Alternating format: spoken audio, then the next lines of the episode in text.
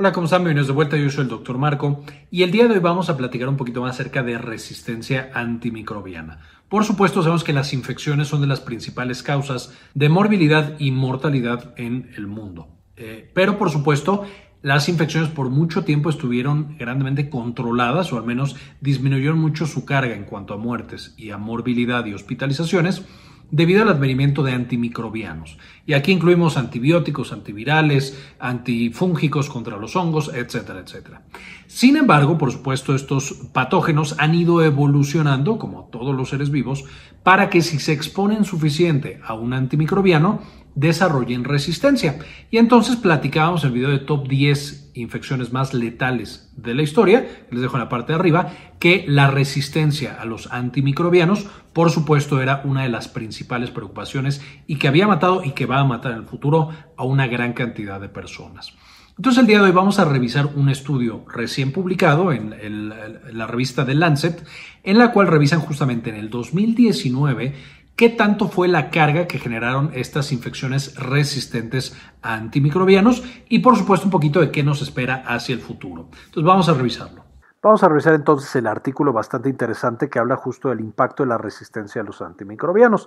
Y básicamente aquí pongo esta placa de Petri, estos son hongos, pero esencialmente con bacterias veríamos algo similar, en el sentido de que incluso cuando les ponemos antibiótico en la placa, la bacteria crece como si nada estuviera pasando y estuviera justo en su casa. Ahora, el artículo publicado en la revista The Lancet, justo el 19 de enero del 2022, habla de este impacto que tuvo la resistencia microbiana en el mundo. Y de hecho así es como se llama, impacto de la resistencia microbiana en el mundo en el 2019, un análisis sistemático. Por supuesto, este artículo es muy interesante. Les voy a dejar en la descripción del video un enlace para que se puedan meter y leerlo con mucho más detalle. Sin embargo, aquí vamos a ver un, pequeño resumen porque cuando se metan a la página a checar el artículo, verán que está en inglés, entonces sé que no a todos les es fácil leer artículos en inglés. Y punto número dos, eh, tiene bastantes cálculos y bastantes estimaciones acerca de cómo justamente calculan los autores qué tantas infecciones resistentes hubo en el mundo. Ahora, ¿qué hicieron estos autores? Buscaron en la literatura numerosas bases de datos, entre las que encontraron dos principales, la Global Burden of Diseases, Injuries and Risk Factors Study, GBD, del 2019, y un grupo que se dedica específicamente al estudio de la resistencia antimicrobiana, y es este Global Research on Antimicrobial Resistance Project. Con estas bases de datos, utilizaron algunas otras, por ejemplo, registros nacionales, eh, bases de datos de hospitales, etcétera, etcétera, eh, obtuvieron buena información acerca de 204 territorios globales entre 1990 y 2019. Por supuesto, utilizaron los datos principalmente del 2019 y midieron diferentes cosas, pero principalmente muertes asociadas por cada una de las regiones que incluían el estudio, principales patógenos y de problemas causados por infecciones resistentes a antimicrobianos y principales tipos de infecciones, es decir, localizaciones anatómicas en donde se encontraba este patógeno. Y esencialmente los puntos resumiendo los hallazgos son los que muestro aquí. En 2019, 4.9 millones de personas murieron por estas infecciones que voy a mencionar en este momento y de este 4.9 millones, 1.2, casi 1.3 millones fueron por la resistencia específicamente. Es decir, porque el antibiótico que le estaban dando a ese paciente ya no tenía efecto sobre ese microorganismo. Solamente para ponerlo en perspectiva, la cardiopatía isquémica, igual en el 2019, causó 8.8 millones de muertes, siendo la principal causa de muerte en el mundo. Entonces podemos ver que este tipo de infecciones ya va pisándole los talones y de hecho hubiera sido la tercera causa de muerte en el 2019, las infecciones en términos generales, y solamente las infecciones resistentes, y ahorita vamos a ver, esto es más impactante todavía porque es un pequeño grupo de bacterias las que están generando todas estas muertes, serían la doceava causa de muerte en el 2019. Evidentemente, conforme pasan los años, especialmente después de la pandemia, que a tantos pacientes les han mandado antibióticos sin requerirlo, la resistencia antimicrobiana es en estos momentos cuando empieza a subir de manera mucho más importante y volverse más frecuente. La infección más mortal, que ya no respondía a antimicrobianos, fue la neumonía. Esto no es de sorprender, ya hemos hablado en el pasado de lo severa y lo grave que puede ser una neumonía. Les dejo en la parte de arriba el enlace para ver ese video hablando de neumonía. Pero por supuesto, si tenemos una neumonía que ya el antibiótico no está funcionando, evidentemente el nivel de mortalidad va a ser extremadamente alto. Los principales patógenos encontrados que causan este tipo de muertes causadas por resistencia fueron E. coli, S. aureus, K. pneumoniae, S. pneumoniae, A. baumani y P. aeruginosa, que esto no sorprenderá a nadie que sepa acerca de microorganismos. Sabemos que estas bacterias, además de ser bastante frecuentes, especialmente las primeras cuatro, eh, van a ser súper, súper agresivas en cuanto a su patogenicidad y por supuesto también son muy propensas a desarrollar resistencia. Y el 70% de todas las muertes, es decir, de este 1.27 millones, fue debido a resistencia a fluoroquinolonas y beta-lactámicos. ¿Por qué? Porque evidentemente estos son antibióticos de amplio espectro que se recetan muchas veces como terapia empírica y al recetarse como terapia empírica muchas veces, por supuesto, aparece esta resistencia. Conforme más los utilizamos y los utilizamos de manera incorrecta, este grupo, fluoroquinolonas y beta-lactámicos, que también se utilizan muchas veces en infecciones ya graves que ponen en peligro la vida, eh, ya para ese momento perdieron su eficacia y ya la bacteria es completamente resistente. Metiéndonos un poquito más en los números y en los datos, aquí mostramos todas las regiones o las principales regiones que estudiaron los investigadores y las dividimos en cuanto a la frecuencia de muerte por cada 100.000 habitantes. Por supuesto, mientras tengamos una frecuencia más alta, significa que hay un mayor nivel de resistencia que está llevando a los pacientes a la muerte. Y encontramos que el área en el mundo más afectada, eh, el color claro, por supuesto, sería las eh, muertes que se asociaron con resistencia. Entonces hay pacientes que cuando fallecieron tenían una bacteria que era resistente, aunque no necesariamente murieron por la infección resistente. Por poner un ejemplo, un paciente que a lo mejor tiene una neumonía, pero y la neumonía resistente, pero que la causa de muerte es infarto cerebral. Y que por supuesto la neumonía pudo haber llevado a, a, la aparición de alguna complicación, hipertensión y después al infarto cerebral, pero no es directamente o no se puede usar directamente la causa. Y por otro lado, el color más oscuro es directamente fue por la resistencia que lo llevó a la sepsis, que ya hablamos, por supuesto, de sepsis en videos anteriores y explicamos lo severa que puede ser y por qué mata a tantas personas. Y les dejo aquí arriba el enlace para que vean ese video. Pero entonces esas son directamente asociadas. Vemos, como mencionamos, que la región más afectada, tanto por infecciones y muertes asociadas a la infección como por muertes causadas por la infección, es África. Y esto debido a muchas veces que se utilizan los antibióticos sin contar con los estudios diagnósticos adecuados para determinar la resistencia que tiene alguna persona. Ahora no me voy a meter en cada una de las regiones, aquí las pueden ver con mucho detalle, solamente voy a mencionar Latinoamérica del Sur, entonces también está dentro de las regiones con una frecuencia elevada de resistencia a los antibióticos. Vamos a encontrar que el resto de Latinoamérica, entonces el Caribe, eh, la Latinoamérica andina y por supuesto la Latinoamérica tropical están más o menos a la mitad y América Central o Latinoamérica Central está un poquito más bajo. Importante mencionar que el hecho de que esté más bajo no necesariamente significa que haya menos resistencia o que estén haciendo un mejor uso de los antibióticos.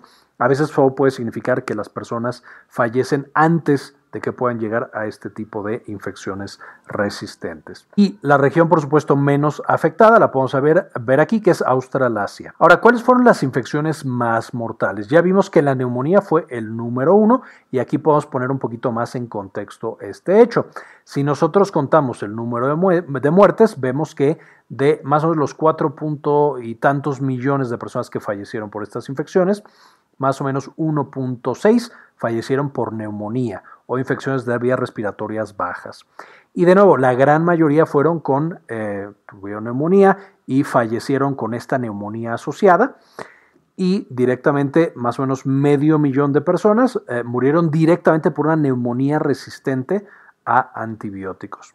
En segundo lugar, tenemos infecciones de la sangre, de nuevo con una eh, proporción bastante alta comparado con el resto de las infecciones. Y en tercer lugar, las infecciones intraabdominales. Estas tres primeras causas las neumonías, las infecciones de sangre tipo bacteriemia y las infecciones intraabdominales generaban el 70, más del 70%, que es el 77% de todas las muertes asociadas a este tipo de infecciones.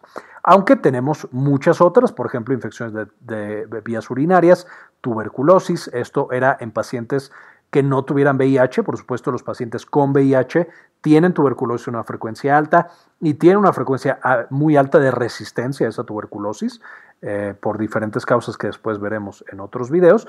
Entonces aquí solamente se encargaban de ver tuberculosis, por decirlo de alguna manera, natural o salvaje, no en pacientes con VIH infecciones de piel, infecciones del sistema nervioso central y otras tantas, hasta las más extrañas que por supuesto de hueso, de corazón, etcétera, etcétera. Entonces con esto podemos ver cómo se distribuían estas infecciones que de nuevo pueden ser bastante, bastante severas.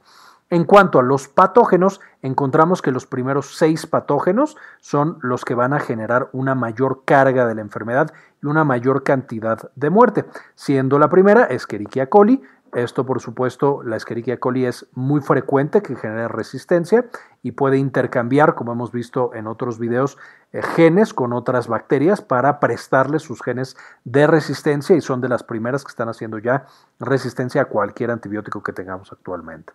Después de eso, muy cerquita tenemos a Staphylococcus aureus, que no hemos hablado tanto, pero que causa infecciones muy severas, tanto de pulmón, puede llegar a causarla, pero especialmente de piel, de sangre y demás.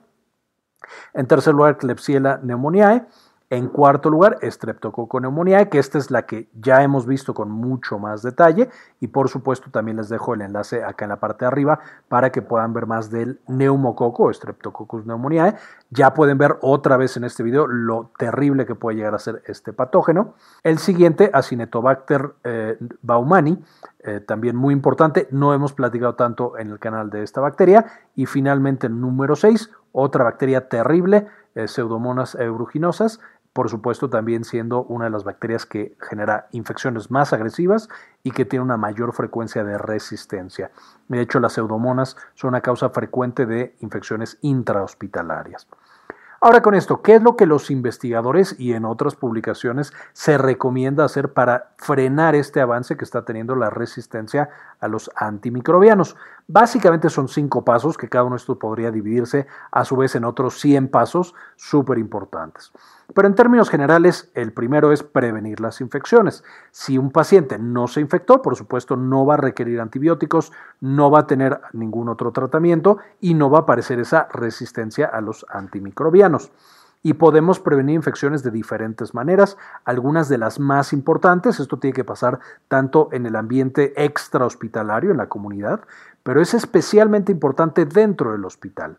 Necesitamos prevenir estas infecciones hospitalarias que pueden ser tan terribles, lavándonos las manos, eh, cuidando las intervenciones médicas, por ejemplo, poner sondas, catéteres o cualquier otro proceso invasivo que tiene un riesgo inherente de meter bacterias dentro del cuerpo de los, de los pacientes, la desinfección de agua y los alimentos, entre otras estrategias. Todo lo que nos puede ayudar a prevenir infecciones va a ser extremadamente importante.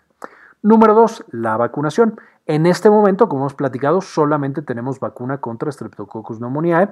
Es muy importante que los pacientes adecuados se vacunen. De nuevo, no voy a meter quiénes son porque ya lo vimos en ese otro video del neumococo, que les dejé el enlace en la parte de arriba. Eh, y por supuesto vamos a necesitar que se investiguen y se desarrollen vacunas para estos otros patógenos que son de una alta carga y de una alta peligrosidad. No es tan sencillo, por supuesto, pero se está trabajando en eso.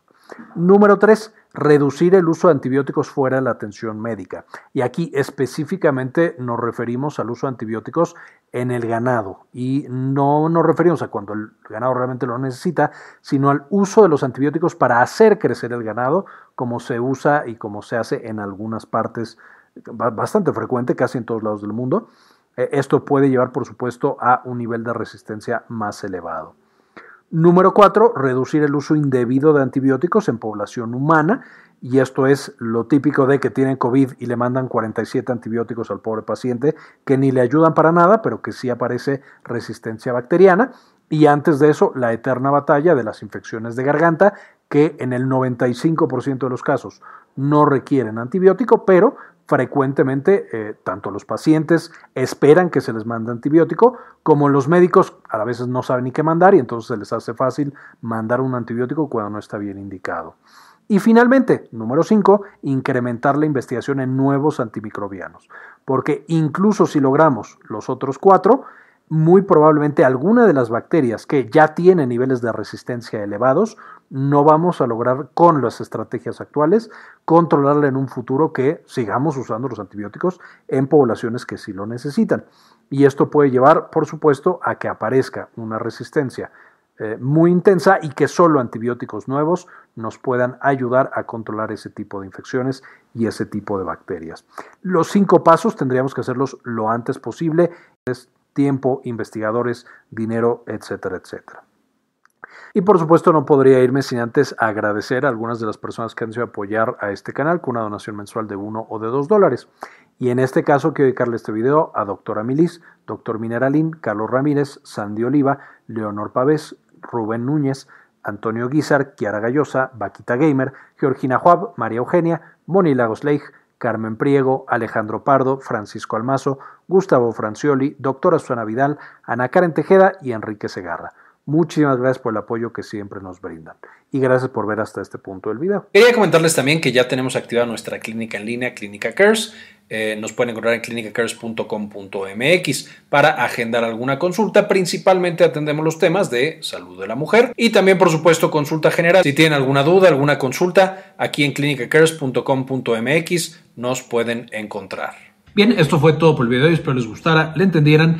Espero que con esto puedan también ver lo relevante y lo grande que es el problema que tenemos actualmente hablando de resistencia antimicrobiana y que por lo tanto tomemos pasos agresivos para prevenir este futuro en el cual ya ningún antibiótico funciona y tenemos infecciones que son básicamente intratables.